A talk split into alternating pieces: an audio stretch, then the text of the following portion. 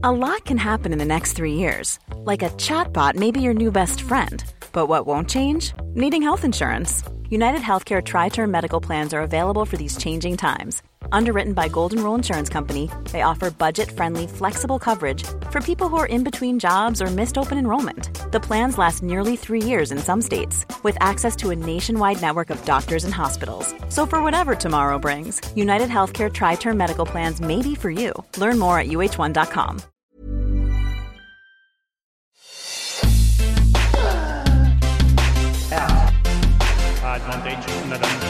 Salut à tous, c'est l'heure de Terre débattue, votre podcast quotidien pendant Roland Garros. Et ça y est, on connaît la championne des internationaux de France avec la victoire de Barbara Krejcikova en finale d'âme. Ce sera l'objet de notre débat du jour. Et pour en parler, on accueille aujourd'hui Camille Pain, Bertrand Milliard et Laurent Vergne. Salut à tous les trois. Salut Adrien. Salut, Adrien. Victoire annoncée, bien sûr. Ah, on en reparlera, Bertrand. Ils font faronne déjà. Après avoir échangé sur cette finale, nous enchaînons avec la question qui fâche. Tsitsipas a-t-il déjà, lui, joué sa finale? Sans oublier la stat de Je 7 et Math, le compte Twitter dont nous sommes partenaires, et l'affiche de dimanche avec tout ce qu'il faut savoir sur la finale messieurs. Terre débattue, c'est parti. Le débat du jour concerne la finale d'âme remportée par Barbara Krejcikova face à Anastasia Pavlyuchenkova. 6-1, 2-6, 6-4, une finale qui a duré un petit peu moins de deux heures. Et pourtant, on a bien cru que ça allait euh, être vite plié après le gain du premier set 6-1 par Barbara Krejcikova. Et puis, bah voilà, il y a une, il y a une deuxième manche qui a été complètement euh, différente. Et puis, ce, troisième set. Euh, qu'est-ce que vous avez pensé Qu'est-ce que vous retenez de, cette finale, Camille?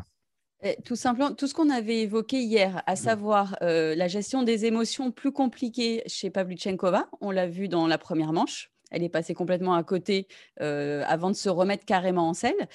on a noté parfois peut-être la faiblesse physique du fait qu'elle ait beaucoup joué Krejcikova. Moi, c'était ma, ma crainte, c'est que le fait qu'elle soit en finale du double, qu'elle ait gagné Strasbourg, que finalement, sur un moment comme ça, émotion, où on brûle beaucoup plus de calories sur ces moments à émotion et que si vous arrivez déjà un peu fatigué, c'est compliqué de le gérer.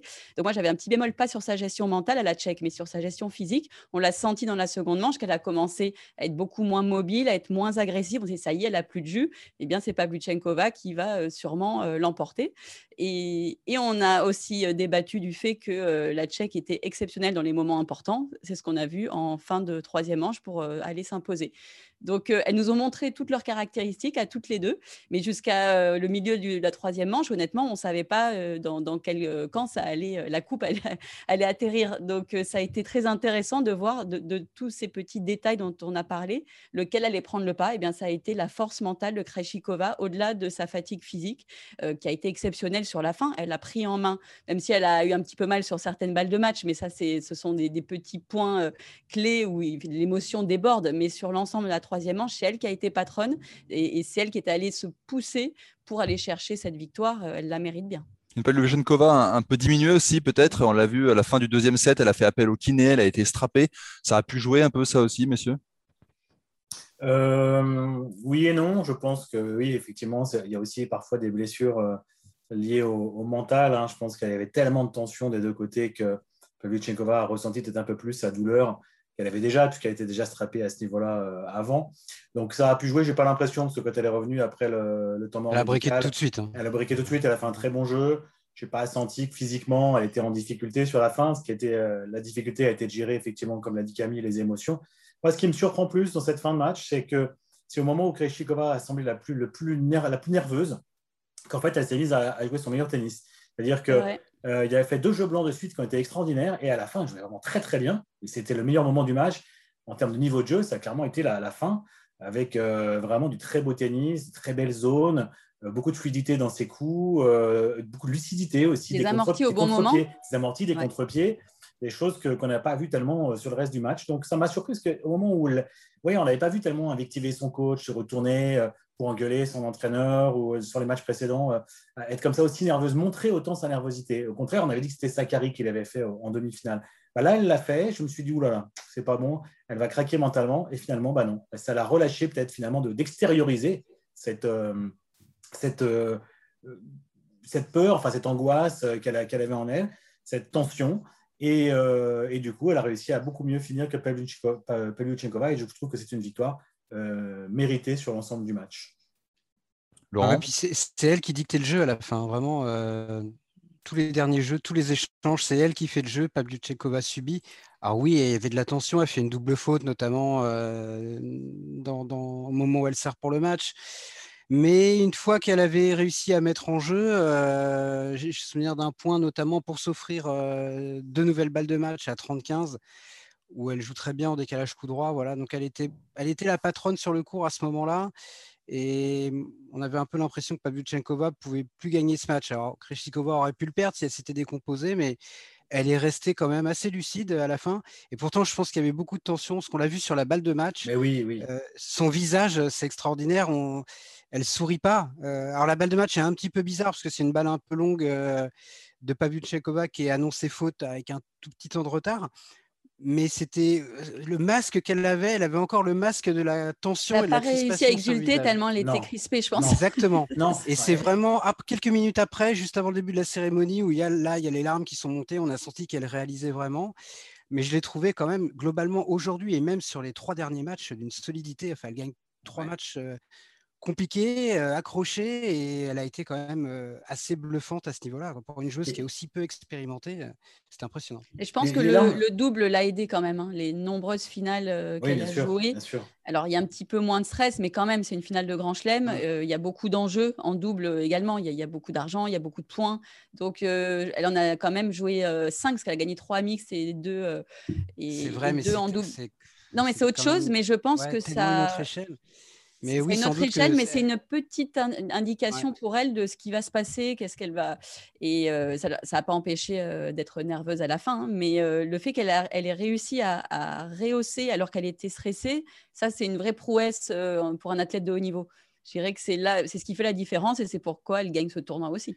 ce qui est marrant, c'est que les larmes sont montées, comme tu l'as dit, Laurent, après. Il y a eu plusieurs séquences. Il y a eu effectivement le choc tellement important sur la balle de match qu'elle ne réalise pas et que donc il n'y a pas d'extériorisation. C'est toujours un peu mm. gênant quand on regarde une finale de Grand Chelem. Ça se rappelle peut-être ce qui lui était arrivé en demi-finale aussi. Un peu hein. comme Djokovic quand il avait gagné le ballon en 2019 pour d'autres raisons. Mais enfin bon, voilà, quand il n'y a pas d'extériorisation, ou Medvedev quand il gagne. Euh, c'était plus maîtrisé, je pense, chez Djokovic. Oui, ou Medvedev, on sait qu'il est comme ça aussi. Mais c'est quand même bizarre. Derrière, il y a eu l'émotion. Il y a eu une grosse émotion quand elle a parlé d'abord au micro de Fabrice Santoro, donc au public, parce qu'elle a évoqué Gana Novotna, avec qui elle a longtemps travaillé, disparu, on le rappelle, en 2017, l'ancienne championne de, Wimbledon. Euh, et c'était un peu son mentor. Donc c'était euh, très émouvant de ce qu'elle a pu dire au public euh, concernant Yana Novotna. Donc elle s'est lâchée une première fois et elle s'est lâchée une deuxième fois, mais cette fois avec le sourire. Et ça, c'était vraiment sympa, le moment le plus sympa, je pense, dans son, dans son discours, dans la cérémonie, en évoquant Justine Hénin, qu'elle a rencontrée sur le plateau télé euh, hier.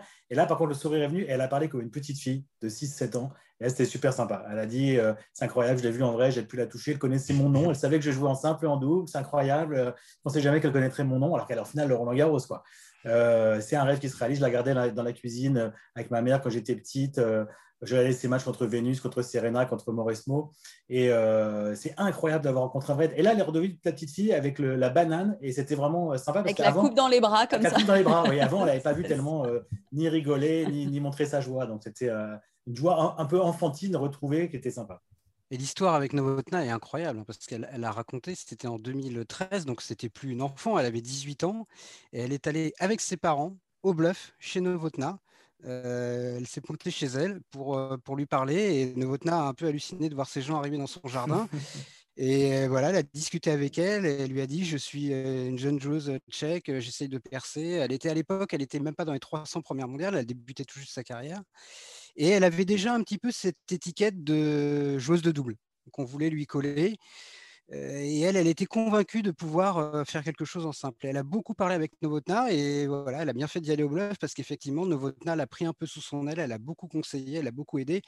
Et il y a eu un moment très très fort aussi dans la cérémonie quand elle a dit, elle, en avait déjà parlé, mais le fait de le dire à ce moment-là, que les derniers mots que Novotna lui a dit, c'est fais-toi plaisir, éclate-toi et fais tout pour gagner un tournoi du Grand Chelem.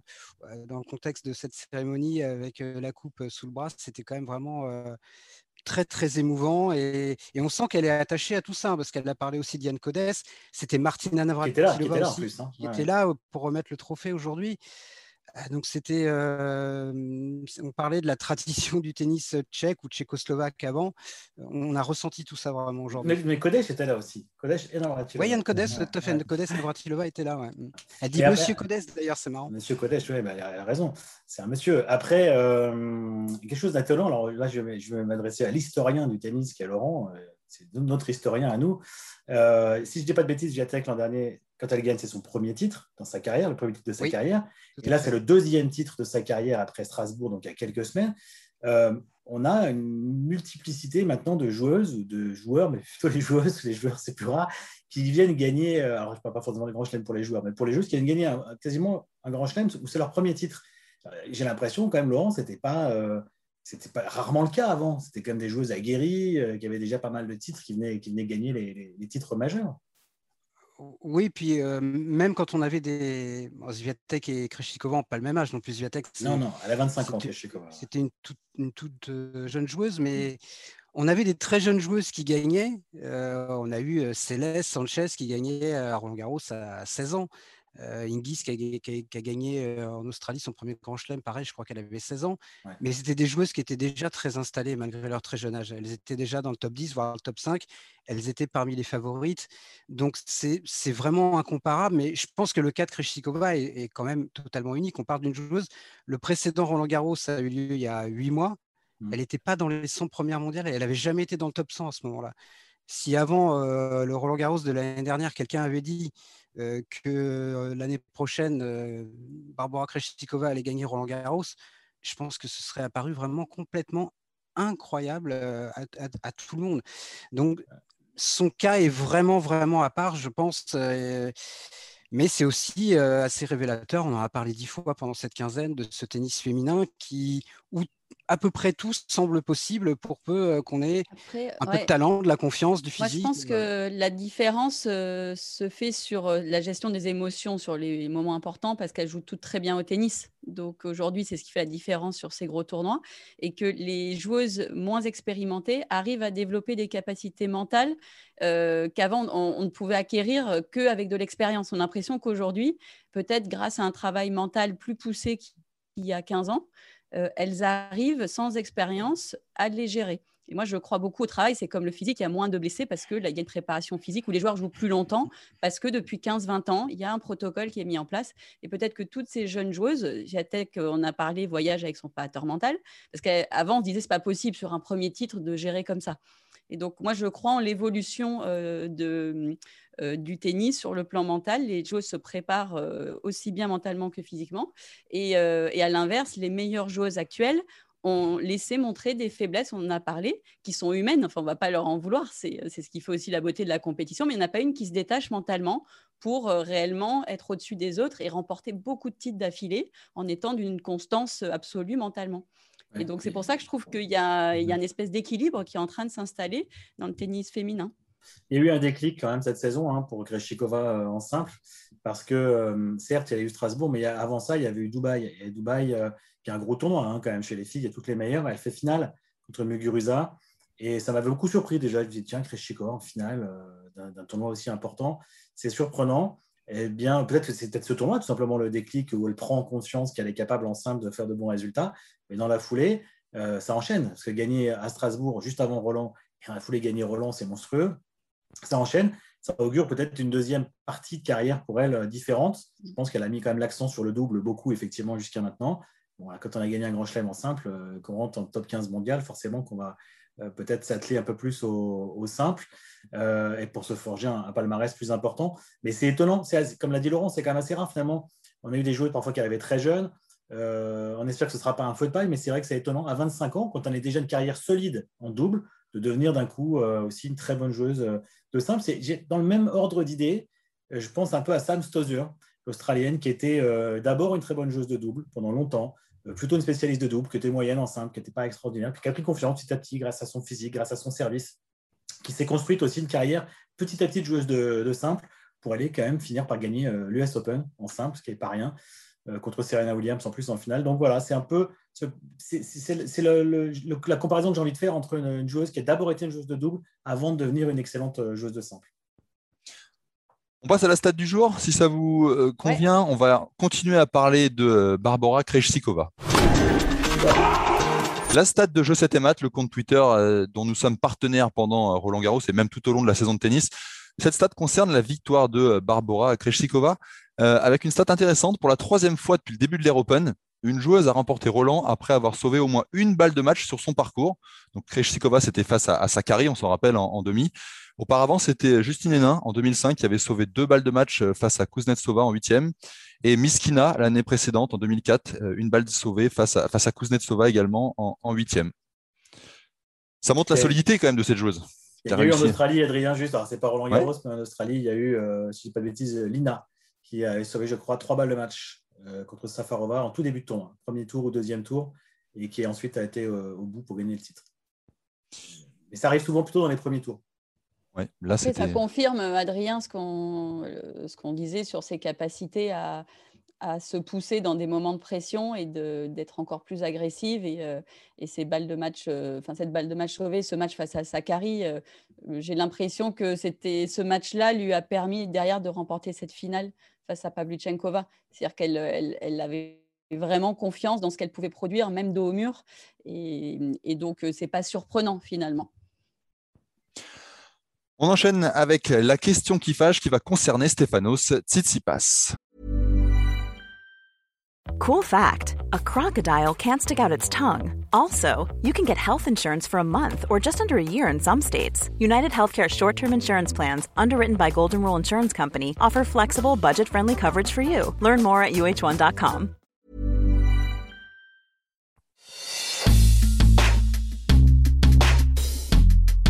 La question qui fâche concerne donc Stefanos Tsitsipas. Avec cette question, a-t-il déjà joué sa finale on l'a vu très ému hein, à l'issue de sa demi-finale gagnée face à Alexander Zverev, les larmes aux yeux. Il, euh, voilà, il était très fier de représenter son pays et d'être, de voir qu'un, Grec pouvait atteindre une finale de, Grand Chelem. Euh, la quinzaine, de toute façon, est d'ores et déjà réussie pour lui. à atteindre sa première finale de Grand Chelem, c'est, c'est, un, bel accomplissement. Est-ce que, euh, voilà, c'est fini, c'est terminé. Stéphanos, c'est joué. Demain, il va perdre. D'un côté, c'est Joko qui va, qui va soulever le trophée. L'histoire, elle est presque écrite. C'est peut-être presque trop écrit, j'ai envie de dire. Laurent.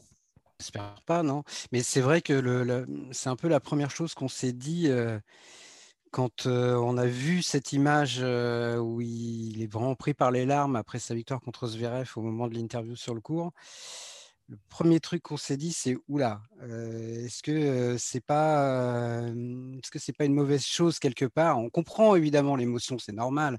Il a 22 ans, c'est sa première fois qu'il se qualifie pour pour une finale de Grand Chelem. En plus, il le dit, Roland Garros, c'est le tournoi de son enfance, celui qu'il regardait tout le temps. Il a grandi sur terre battue, donc c'est le tournoi qui le faisait rêver. Mais c'est vrai que on avait envie de lui dire, Stéphano, c'est le match le plus important, c'est dans deux jours, c'est pas maintenant. Évidemment, il le sait, il n'y a pas besoin de lui dire. Après, il a un petit peu balayé ça lors de sa conférence de presse où il a tout de suite dit non, non, mais l'émotion, c'est une chose, mais j'ai fait qu'un pas et l'autre pas le plus important, c'est dans deux jours.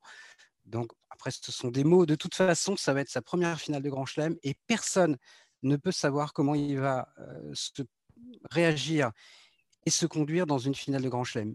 Nous, on ne le sait pas, mais même lui, il ne le sait pas. Parce que pour un joueur de très haut niveau comme ça, c'est une situation extrême. Et comme dans toutes les situations extrêmes dans la vie, on sait comment on réagit une fois qu'on y est confronté. Donc, on verra dimanche. Il y a, tous les cas de figure existent. Le plus souvent, c'est que vous déjouez un petit peu parce que vous êtes tendu, parce que c'est impressionnant. Là, ce sera encore plus parce qu'en face de lui, il a un joueur qui est monstrueux, mais on l'a vu avec Dominique Thiem et Sacha Zverev à l'US Open, l'inverse peut être vrai aussi. Vous avez un joueur, disons, à peu près de votre envergure, qui est dans la même situation que vous, qui n'a jamais gagné une Grand Chelem non plus, et vous vous dites, euh, vous dites pas, là, je dois battre un géant du tennis, vous vous dites, je ne dois pas laisser passer Stokas parce que c'est peut-être la chance de ma vie.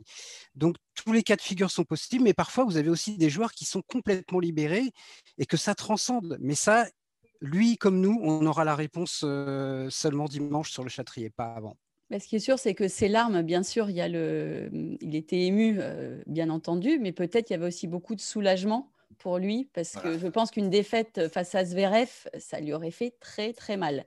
Euh, après, le danger, c'est de se dire inconsciemment, encore une fois, euh, je suis arrivé en finale et je suis fier de moi.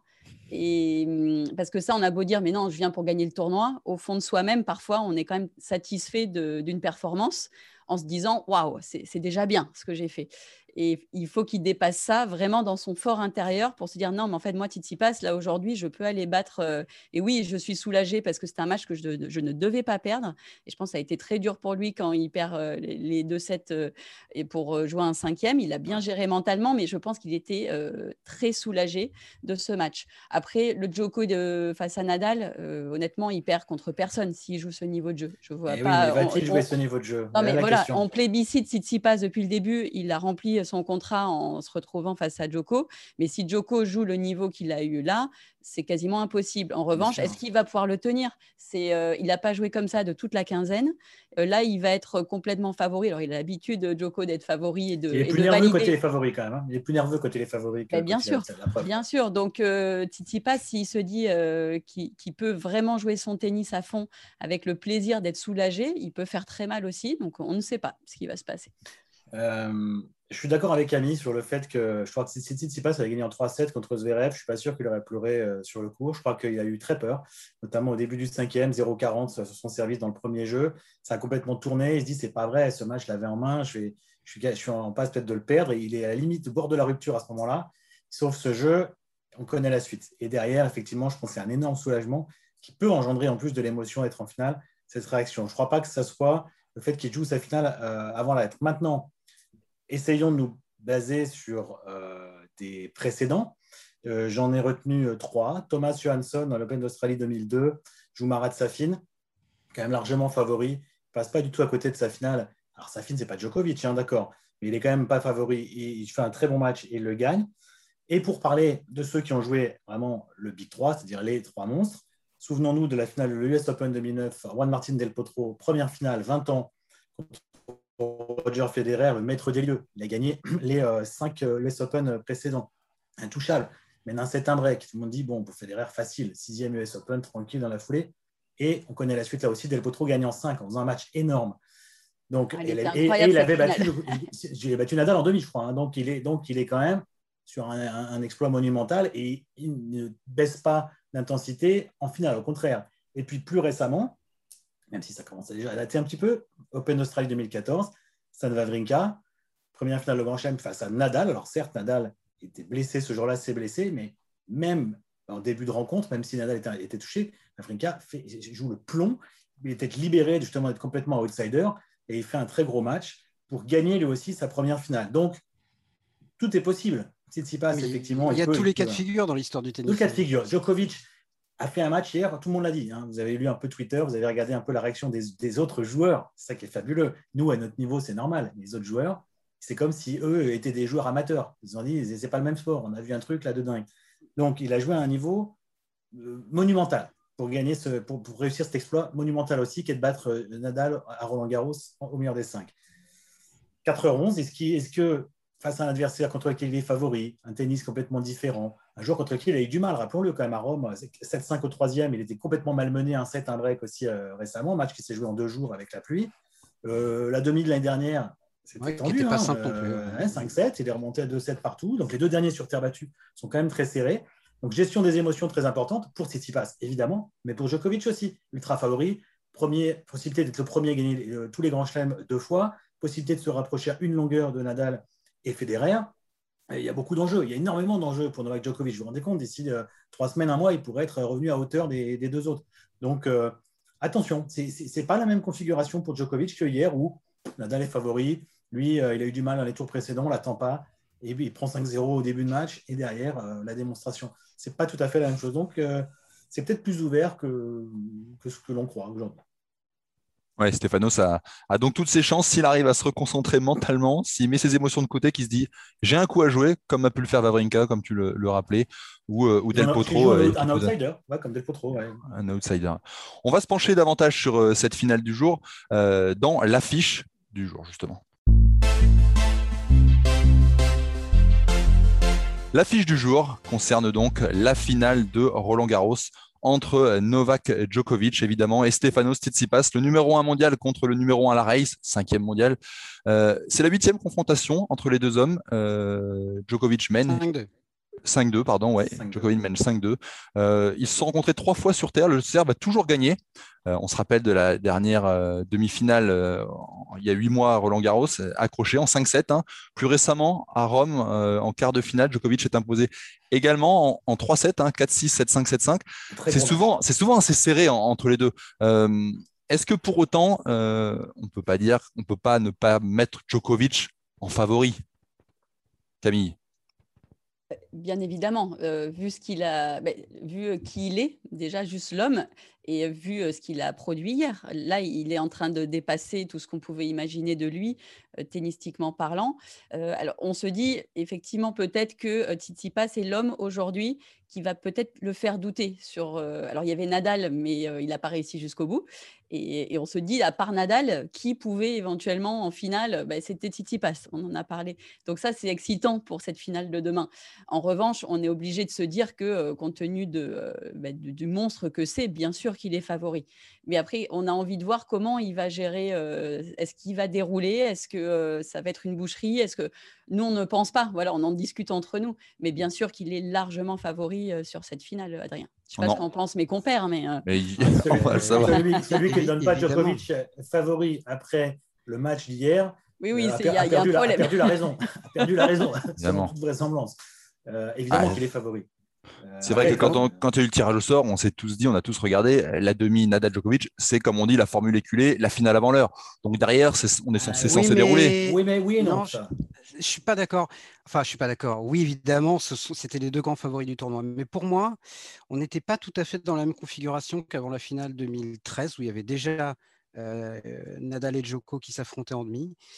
Mais en face, c'est vraiment sans leur manquer de respect. Moi, j'avais l'autre demi-finale, c'était entre David Ferrer et Joe Wilfried Songa. Mmh. J'avais beaucoup de mal à imaginer ou Joe ou David être capable de battre l'un des deux en finale. Là, je dis pas que Tsitsipas va gagner, mais je pense que je vois davantage de matchs. Moi, il y a deux choses que je voudrais dire sur cette finale. La première, c'est que c'est toujours la même chose quand on a un membre de Big Free comme ça qui compte 18, 19, 20 titres du Grand Chelem, face à un novice, un jeune, c'est que pour moi, Djokovic a les clés de la finale, mais Tsitsipas a les clés de l'intérêt de la finale. C'est exactement la même configuration qu'avant la finale de l'US Open 2019 entre Nadal et Medvedev. C'est-à-dire qu'on se dit, si Nadal joue à 100%, s'il est à son meilleur niveau, il doit gagner. Mais c'est Medvedev qui avait les clés de l'intérêt parce que pour donner une dimension épique à cette finale, il fallait qu'il soit plus qu'à son meilleur niveau, il fallait qu'il aille au-delà de ce qu'il avait déjà montré. C'est ce qu'il avait fait et il a été tout près de gagner. Pour moi, là, c'est un peu pareil. On l'a dit, si Joko il joue au même niveau, avec la même intensité, la même agressivité que ce qu'il a fait contre Nadal en demi-finale, ou alors il faut que Tsitsipas nous montre des choses qu'il nous a encore jamais montrées. Et parfois, ça arrive. Mais en revanche, si euh, Joko est à son meilleur niveau, pour qu'il y ait un match intéressant, il faudra que Stefanos Tsitsipas soit vraiment très très fort, sinon ça risque de faire 3-7. Et la deuxième chose, on n'en a pas parlé, vous avez dit que pour Djokovic, c'était moins confortable aussi euh, d'appréhender cette finale que l'admi. Et puis il y a autre chose, c'est qu'il a battu Rafael Nadal pour la deuxième fois à Roland Garros. La première fois qu'il a fait ça, il n'a pas gagné le tournoi. Et il pourrait se retrouver dans une situation incroyablement paradoxale d'être l'homme qui a infligé deux des trois défaites de Rafael Nadal à Roland Garros, c'est en 3-7 gagnants sur Terre, et à chaque fois de ne pas gagner le titre au bout. Et ça, ce serait quand même. Sachant que le troisième homme non plus l'avait pas gagné. Oui, c'est vrai. Soderling n'avait pas gagné non plus le, le, oui, tournoi. Soderling n'est pas Novak Djokovic. Disons que euh, Soderling, il avait encore du monde derrière, dont Roger Federer. Euh, Djokovic, vraiment, en 2015, mm, on pensait que c'était c'était pas une autoroute, mais qu'il allait le gagner ce tournoi. Et donc, ce serait quand même incroyable qu'il réussisse deux fois à battre Nadal pour ne pas soulever la Coupe des Mousquetaires. Tu penses qu'il peut y euh, penser? À ça je, pense que oui, bah, ils sont dans la course au record, les gars. Hein. Donc c'est vraiment historique comme, comme, comme match. Là, hein. C'est s'il devient les records, oui, mais le fait qu'il n'avait pas gagné la fois où il l'a battu. Ah, ça, je sais pas. Euh, Peut-être inconsciemment. Mais en tout cas, euh, Ivan Isevic, je disais, c'est plus confortable pour Novak de jouer euh, Rafa avant la finale il avait raison, mais sauf que une fois que tu as fait ça, tu n'as toujours pas gagné le tournoi quand tu le joues avant la finale. C'est ce et tu as laissé quelques plumes quand même, parce que là, le match qu'il a émotionnellement fait. Et émotionnellement aussi. Ouais, Émotionnellement et physiquement, il a quand même forcément laissé un peu de gomme. Donc, est-ce que ça pèsera? Je n'en sais rien, on le saura demain. mais quand même, c'est voilà, il vient de faire, il l'a dit, je viens de, c'est mon plus grand match à Roland Garros. On a dit Tsitsipas, c'est ce qu'il a joué sa finale. Novak lui nous dit qu'il a joué le plus grand match de sa carrière à Roland, un des matchs qui est dans le top 3 de sa carrière. Ça veut quand même dire quelque chose quand on a son palmarès et son parcours. Mais sauf que pour l'instant, il n'a rien gagné ici. Cette année, il a encore un match à gagner. Donc, c'est pas évident non plus à gérer pour lui, à mon avis. Ça me fait penser quelque chose, Laurence, que tu disais que l'autre, l'adversaire de Novak, aura les clés pour une finale réussie, entre guillemets. Je, repense à ce match de Djoko en huitième contre Musetti qui l'a quand même gêné pendant deux sets. Si Tsipas arrive à gêner euh, Joko pendant un, deux sets, ça peut instiller le doute aussi dans ah, la tête du Serbe. Adri, le, le, Joko des deux premiers sets contre Musetti, je pense que Tsitsipas peut vraiment l'inquiéter. Ça, il y a pas de doute. Et, au-delà de ça, le Joko, euh, le Tsitsipas de Rome. Euh, il, peut, aussi battre le Joko de Rome du premier set et demi. Hein, si ce match n'est pas interrompu par la pluie, je pense que ça peut faire de petits sets. Il est, bah, vraiment, c'était pas du tout le même niveau de jeu. En revanche, de la part de Djokovic, il était très très loin du niveau qu'il a montré hier. Et, mais d'ailleurs, son intégralité du tournoi, même en finale, hein, il a perdu contre Nadal en n'étant pas exceptionnel.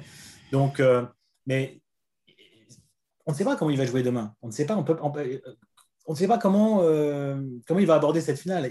voilà, refaire le même match que, que, que face à Nadal, c'est quand même pas simple. En plus, c'est pas le même genre de tennis. Bon, ils ne se connaissent pas autant, etc. Mais euh, s'il aborde le match un peu tendu, qu'il démarre son match comme il l'a fait à Rome contre Tsitsipas, qui lui arriverait à jouer, à se libérer en début de rencontre, bah, il peut être vite, euh, rapidement en difficulté. Après, euh, voilà, Vavrinka avait aussi ce, revers et ces pilonnages en revers à longue ligne le jour de cette finale en 2015. Il avait fait un match il n'avait pas joué à 120%, il avait joué à 200%. Enfin, Stade il a joué dans des, finales de Grand Chelem, il a, fait, il eu des niveaux euh, stratosphériques. Et ce jour-là, c'était démentiel. Moi, je me souviens, je hurlais euh, sur euh, chaque point quasiment, tellement c'était dingue. Donc, est-ce que le gars qui n'est pas capable de faire ça bah, On le sent capable de faire ça, non? Bah, Deux ans avant, tu aurais imaginé que Vavrinka soit capable de faire ça en finale de Grand Chelem? Non, pas du tout. Non, il avait, par contre, c'était pas sa première. Il, avait, en avait déjà gagné un, quand même. Oui, mais même avant la première. Mais, euh, un, euh, an avant. On ne pensait pas mentalement capable euh, de tenir pour aller gagner un Grand Chelem. Il avait un gros revers, il était mm. ultra puissant, mais on ne le pensait pas capable de tenir mentalement. Ce dont on parlait chez les filles, c'est qu'à un moment, mentalement, il a su produire sur des matchs en 5-7, ce qui était dingue. Donc c'est vrai qu'ils peuvent nous surprendre. Et pour cette raison, on t'a parlé Laurent de, du côté quand même euh, favori outsider, comme tu l'as dit, il a battu mm. Nadal et euh, voilà, le tournoi était gagné. Ben non, il y a eu Vavrinka qui lui, non, il est arrivé en finale, euh, il avait battu Roger Federer avant, et bon, et voilà, il arrive en finale contre Djokovic en étant complètement outsider. Ben, il, il, était plus que relâché. Quand si vous revoyez cette finale ou des extraits de cette finale, c'était totalement dingue. Donc si Tsitsipas parvient à jouer effectivement très relâché face à un Djokovic qui lui serait très nerveux de par l'enjeu du match, ça peut, ça peut faire. après, après, il y a une différence quand même pour me, me, contredire moi-même. c'est qu'en 2015, il n'avait encore jamais gagné Roland Garros. Il avait ce poids-là sur les épaules. Oui, exact. Il fallait qu'il gagne ce tournoi qui lui manquait. Il ne lui manquait euh, que ça en Grand Chelem. Là, c'est pas la même. Alors évidemment, il joue pour être le premier dans ah, l'Européenne et le troisième après Emerson et Lever. Oui, c'est pas rien, mais la différence entre un Roland Garros et deux, c'est pas la même contre 0 et 1. Mais tu vois ce que je veux dire, c'était c'est pas le même poids, je pense que pas le même poids, il avait vraiment une obsession de Roland Garros, ça lui ça le bloquait, je pense que vraiment il s'exprimait pas comme il pouvait le faire. Là, c'est pas tout à fait la même chose. Dans l'absolu, euh, s'il perd demain, il aura toujours gagné les 4 tournois du Grand Chelem. il était plus à la euh, recherche des, des 20 titres, enfin, au moins atteindre ce chiffre-là. Je pense que gagner deux fois sur chaque. C'est le 19e que le deuxième Roland qui, qui pèse, parce qu'effectivement, s'il gagne dimanche, il va arriver à Wimbledon avec un Nadal qui aujourd'hui a dit que Wimbledon, honnêtement, euh, il verrait. Ouais, je pense qu'il pas, pas au top Et un Federer qui, euh, même s'il est potentiellement très dangereux sur gazon, n'est quand même bah, apporte pas 100% de garantie aujourd'hui. Donc il serait vraiment archi favori euh, Novak Djokovic de, de, ce Wimbledon, et ce serait pour se retrouver à 20-20-20.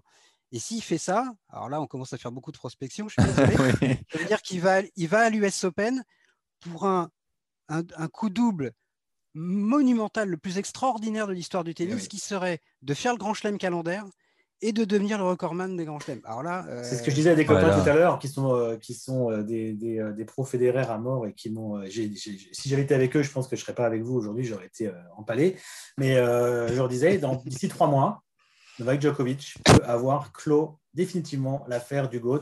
On n'en parle plus. Merci, au revoir. Si c'est Ouais. Grand Chelem, plus euh, le, les Ah deux oui, fois, oui. chaque, chaque doublé, chaque Grand Chelem gagne deux fois, plus euh, il passe devant 21-20-20, on n'en parle plus. Bah, ou à moins qu'il y ait une résurgence incroyable des deux autres, mais a priori, on n'en parle plus.